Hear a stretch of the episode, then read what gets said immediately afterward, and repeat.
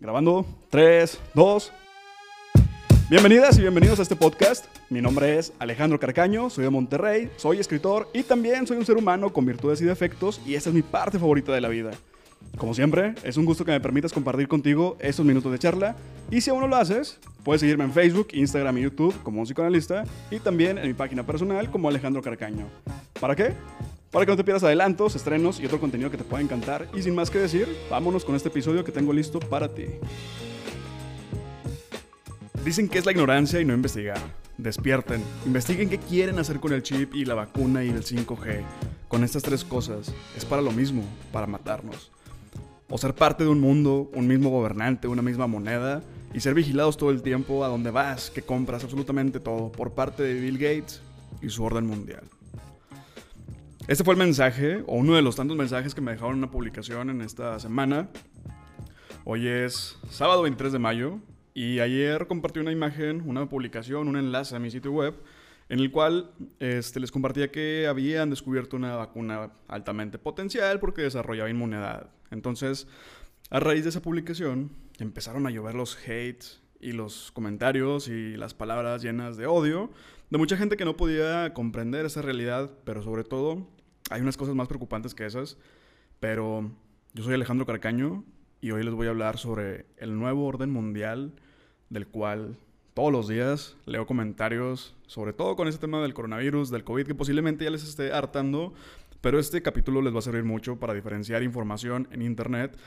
Y además, este nuevo orden mundial, fíjense que sí me tiene muy, pues pensante. La verdad es que preocupado no, porque sería bastante enfermizo eh, pasarme todo el tiempo o pasarnos cualquier persona este, la mayor parte del día imaginando y preocupándose por el estrago que va a causar este, este asunto. Pero como a forma de reflexión personal, yo creo que no se necesita un chip para controlar a la humanidad. Si las personas tienen, si las personas tienen este miedo por su seguridad y por espionaje y por sentirse perseguidos, créanme que desde hace muchos años este control este orden mundial ya existe y se llama Internet. El problema es que no hemos sido responsables con la forma en la que lo utilizamos. Por ejemplo, Facebook o cualquier red social, Google o um, no sé, cualquier plataforma sabe qué es lo que estás haciendo. ¿Por qué? Porque tú cuando vas interactuando vas dejando una huella. Esta huella se llama huella digital. Entonces, cualquier cosa que vayas haciendo, alguien ya sabe que lo hizo. Pero particularmente no sabe que tú a nivel persona lo hizo. Entonces, no hay por qué estar temiendo porque nos están espiando. Además, el espionaje es carísimo. ¿Tú crees que a alguien le van a poner un chip para saber qué está haciendo? Con eso de que dicen, destruyendo esta noticia falsa de Bill Gates y el nuevo orden mundial, ¿tú crees que realmente los estados tienen el dinero suficiente para ponerles un microchip a cada persona? No hay ni dinero, ni en todo el mundo, para hacerlo. Pero sobre todo no existe esta tecnología, porque de ser así ya existiría para matar ciertos tipos de cáncer. Entonces, esta noticia sobre Bill Gates y el nuevo orden mundial y que quieren poner un microchips, aclaro, es totalmente falsa. Y el mensaje inicial, donde dicen que es la ignorancia y que es no investigar y que nos tienen dormidos y que nos quieren eh, hacer mil cosas y que nos sacan el líquido de las rodillas, también es totalmente falso. Entonces, no se necesita un chip para controlarnos. Nadie es esclavo de nadie somos esclavos de nuestra propia ignorancia, de nuestros, de nuestros pensamientos cuando no los podemos controlar o cuando no sabemos cómo aterrizarlos para saber qué es lo que estamos sintiendo. Y en ocasiones la ignorancia suele ser muchísimo más peligrosa que cualquier noticia falsa o que cualquier virus o que cualquier enfermedad. Entonces, el asunto de la ignorancia, hace tiempo platicaba con un amigo y le decía que la ignorancia no se basa en cuestión de que una persona no haya terminado sus estudios o que simplemente haya terminado su educación primaria o su educación secundaria. La ignorancia radica en que una persona que teniendo todo el conocimiento y sobre cualquier tema o que terminó dos doctorados y tres maestrías, eso no lo hace más inteligente que el resto. La ignorancia es ignorar dentro de tu propio conocimiento el respeto hacia las demás personas. Y también les platico esto porque dentro de esas publicaciones de la, de la vacuna y después cuando me estuvieron reportando la página y que me llegó un correo, ahorita no sé, les digo, hoy es 23 de mayo, son las 7.44 de la noche acá en México, este, porque sé que me afortunadamente me siguen personas de otros países, pero ayer me ha llegado un correo de Facebook en el cual me decían que mi página estaba este, a punto de ser suspendida o eliminada y por el tema del enlace, porque lo reportaban como fake news.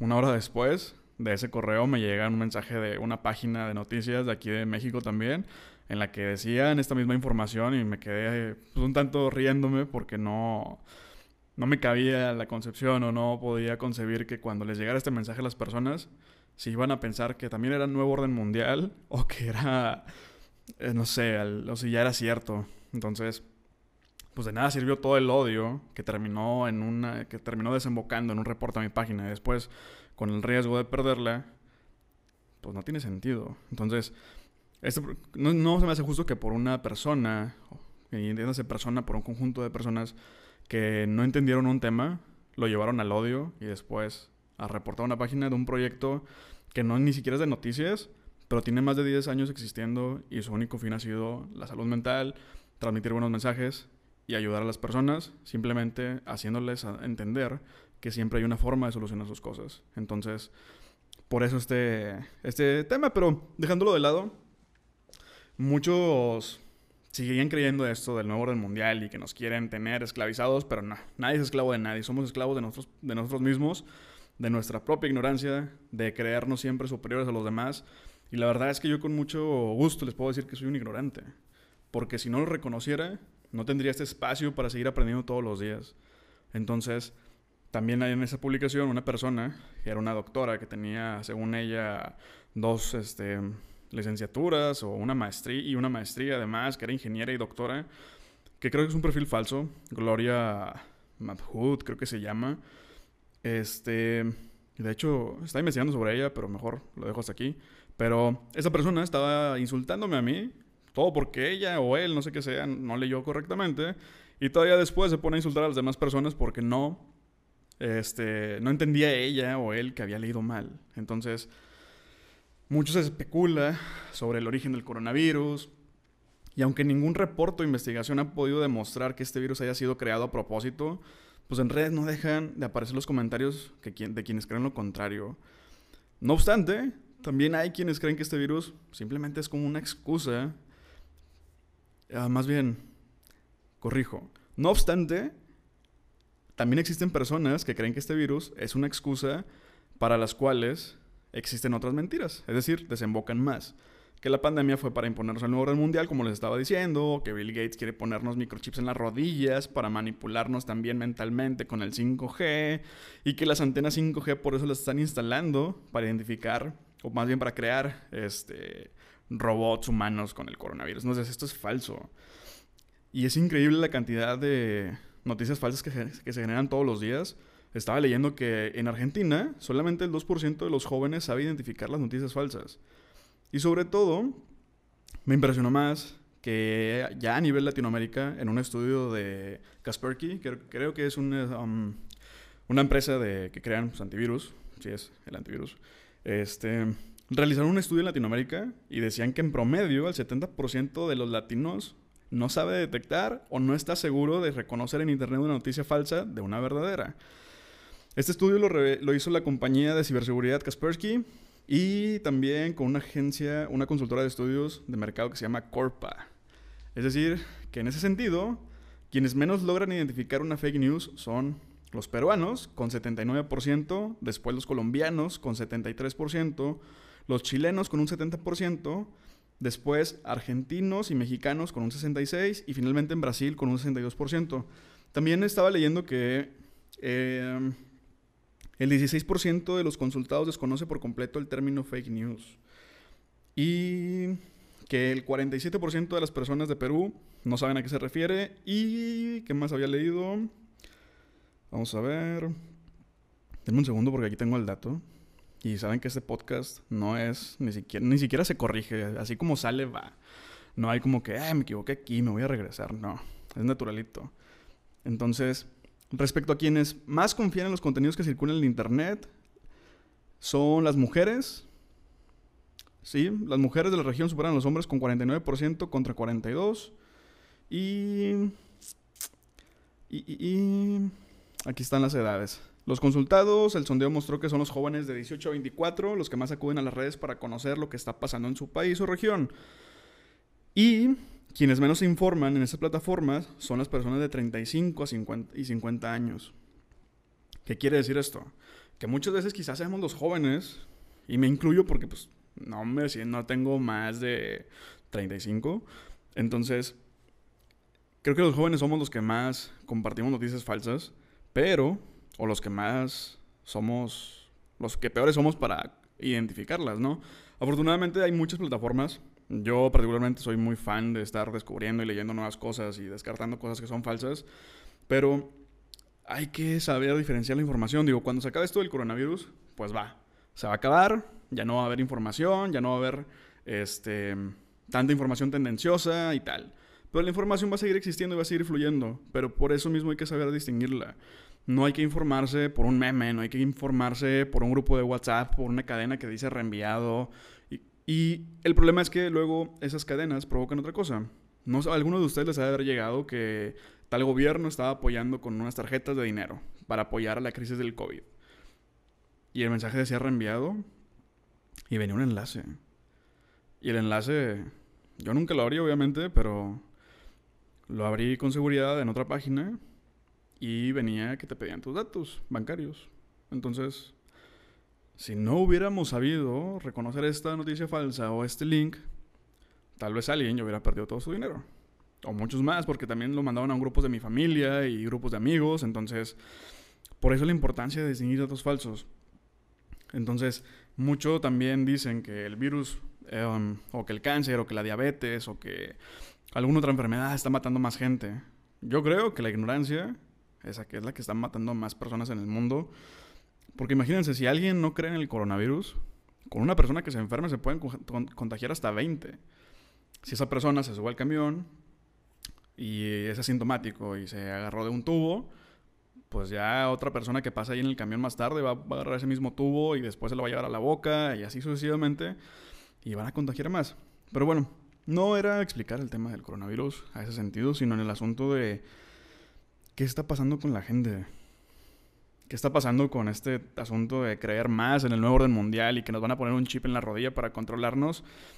Pero no creen en que los doctores estén muriendo al pie del cañón durmiendo tal vez dos horas al día, si bien les va, haciendo guardias de tres días completas, completos, perdón, haciendo malabares para encontrar material, equipo médico, insumos. Yo en lo particular tengo personas muy cercanas que son parte del sector salud y en lo personal estuve en el IMSS cuando fue el asunto este de la influenza H1N1 y nada que ver con lo actual.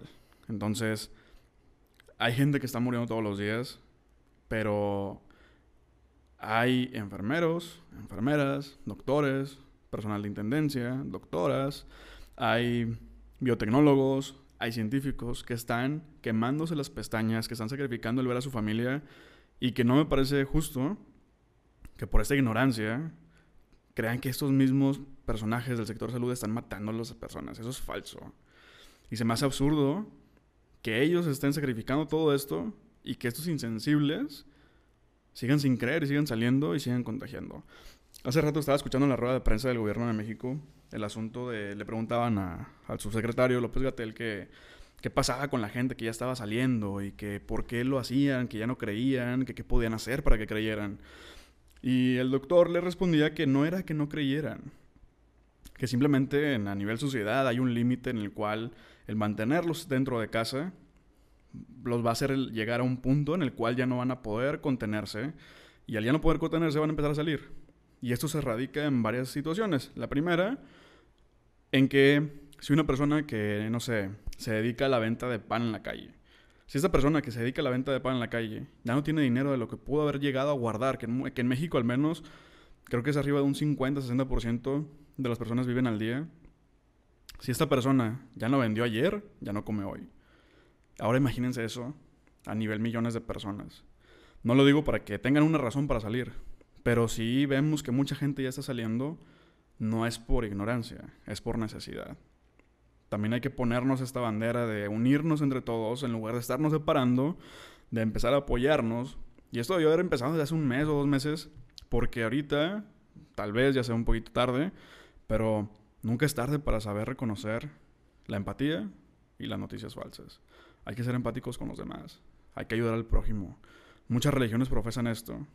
Muchas religiones te enseñan a compartir lo que tienes con los demás, a desprenderte de algo que tal vez no te sobra, pero a alguien sí le hace falta. Entonces, yo creo que estamos en el mejor momento para como sociedad ir mejorando poco a poco, de cambiar nuestra forma de pensar y dejar de ser, de ser tan egoístas, porque le repito, la ignorancia mata más que la diabetes, que el cáncer y que el coronavirus juntos. Así que es momento de cuidarnos, es momento de aprender a llevar esta vida mejor. Y les voy a dejar unos datos sobre cómo, cómo identificar noticias falsas o algunas sugerencias para detectarlas y una herramienta de Google que les voy a poner en la descripción de este podcast para que lo tengan a la mano.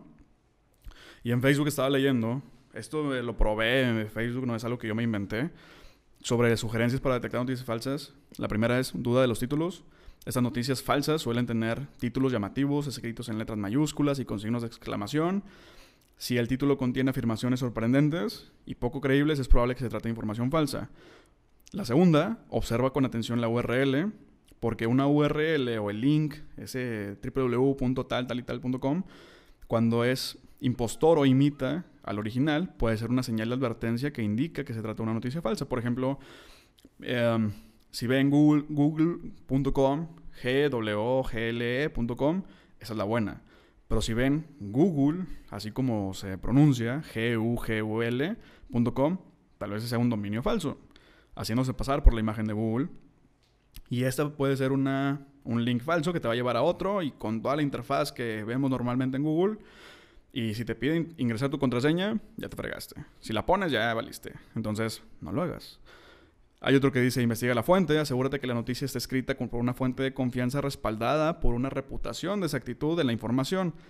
Si la noticia proviene de una organización desconocida, verifica la sección información para obtener más detalles. En Facebook hay un puntito con una I, ahí pueden consultar la información de esta página web y ahí pueden saber de dónde viene.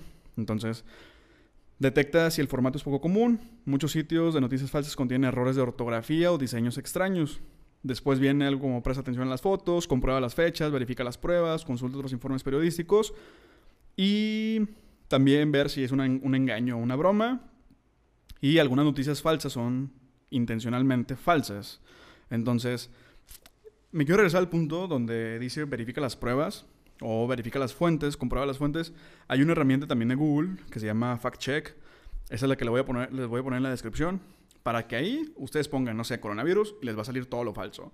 Si le ponen, no sé, algún otro tema que estuvo reciente, también ahí va a salir.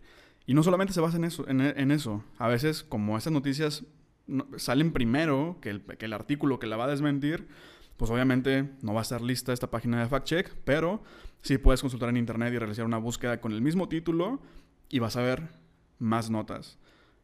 que haya más notas no significa que sea real. Simplemente puedes ver que hay otras fuentes y si hay fuentes confiables, posiblemente puedas ahí empezar a creer que es real. Entonces, hay que hacer este filtrado de información para no caer en ellas, para no malinformar a los demás, porque lo único que provoca esto es crisis, es pánico, es odio y es rencor, y ninguna de esas cuatro cosas nos sirven en este momento. Entonces, eso del nuevo orden mundial no existe, las noticias falsas están a la orden del día, y por favor, si este, si este podcast te gustó, si te agradó, si te sirvió para informarte, por favor compártelo. Y nos vemos la próxima semana. Los podcasts los voy a estar tratando de sacar los días viernes, sábado, no, perdón, sí, viernes, sábado o jueves, viernes y sábado. Estoy trabajando en eso, pero si te gustó este, compártelo, ayúdame. Yo soy Alejandro Carcaño y nos vemos a la próxima. ¿Sale? Bye.